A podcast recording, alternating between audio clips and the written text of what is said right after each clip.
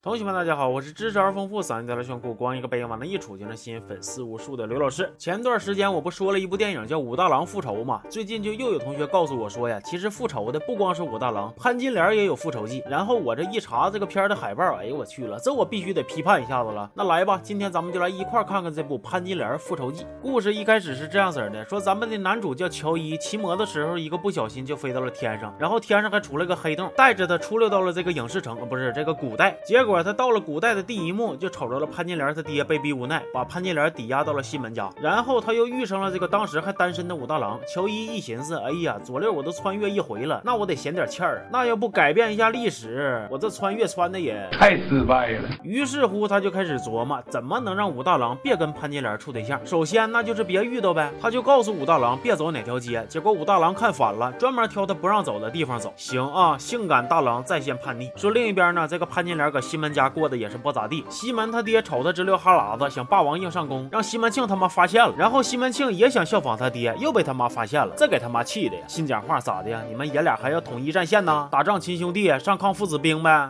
说这个事儿呢，就给西门庆他妈整急眼了。完了，正巧武大郎路过，他妈脑子一转，直接把潘金莲许配给了武大郎。咱说这武大郎毕竟没被剧透过结局啊，他就老开心了。我估计他还得寻思呢，我这卖卖炊饼的，还卖出个老婆，那我是不是可以把他改名叫老婆饼啊？啊！其实现在呢，潘金莲他爹已经死了，潘金莲就感觉这个事儿都赖西门家。正好西门庆还发私信约他，他就想趁机去报仇，但是被乔伊阻止了。他俩搁这一顿唠嗑，乔伊告诉他说：“金莲啊，你呀以后是个名人。”潘金莲不信，什么名人？那就是个人。名。总之呢，乔伊是把潘金莲给拦下来了，然后他俩开始研究怎么复仇比较合理。乔伊想拿枪突突，就看画面一引了一段枪战。我一瞅这特效、这血迹、这火星子，简直跟武大郎复仇是异曲同工之妙啊！想必这是搁同一家复印社做的后期吧？玩呢？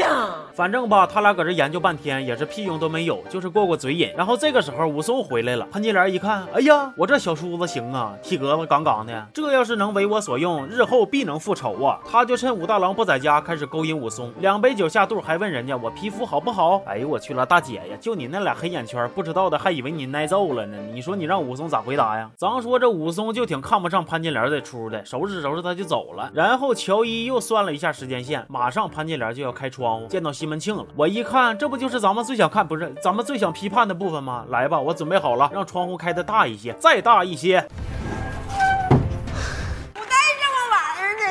不过该说不说呀，这个片儿还挺客观的。乔伊虽然穿越过了一顿瞎搅和，但是他基本没有改变历史。潘金莲到底还是见到西门庆了，西门庆又和王干娘拉过拉过，准备让大郎的炊饼变成蔬菜饼，让他家变成青青草原。同时呢，潘金莲也心生一计，他先把西门庆勾引到家里，再故意让武大郎抓个现行。哎，这两边就开始兑现了。行啊，这潘金莲可是太讷了呀！一顿操作把两边的节奏全带起来，自己啥事儿都没有。你这是营销号的手法啊！说接下来呢，武大郎让西门庆一脚。踹懵就起不来炕了，然后就是经典老番，大郎该喝药了。王干娘掐脖，而且不知道为啥，这个王干娘还是东北口音。武松回来。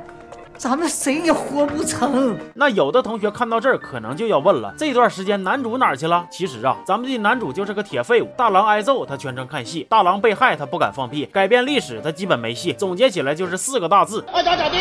咱说武大郎死了，潘金莲这盘复仇的大棋才下到一半啊，后一半得靠武松了呀。武松一看自己哥哥没了，就嗷嗷生气，先是去西门家一刀收拾了西门庆他妈，又一飞刀收拾了西门庆他爸。虽然我总感觉呀，他爸受伤的是嘎吱窝，但是导演你说是啥就是啥吧。接着武松又去找王干娘和西门庆了，王干娘还让武松饶了他。二爷，饶命啊！但是这武松真是谁也不惯着呀，把咱们王干娘和西门庆全给收拾了。最后来到了潘金莲的面前。此时的潘金莲呢，感觉自己已经借刀杀人、借号开团、复仇成功了，所以他也认栽，被武松收拾了。然后咱们的男主也就无奈的离开了。随后镜头一转，乔伊回到了现实，还露出了一脸虽然我穿越过去屁事都没干，天天扯犊子，还花了武大郎不少钱，但我必须得悟出点道理的表情。然后他写了本畅销书，叫《潘金莲复仇记》，全片结束。这个片看完呢，说实话，我多少有点失望。拿他跟武大郎复仇一比，他就烂。的太频繁了，是雷也没雷过人家，大也没大过人家。我说是脑洞啊，反正这么一比吧，你就说这输的多磕碜吧。尤其是这个潘金莲啊，简直是我带过的最差的一届。行吧，那这期就说到这儿了。我是刘老师，咱们下期见。哦。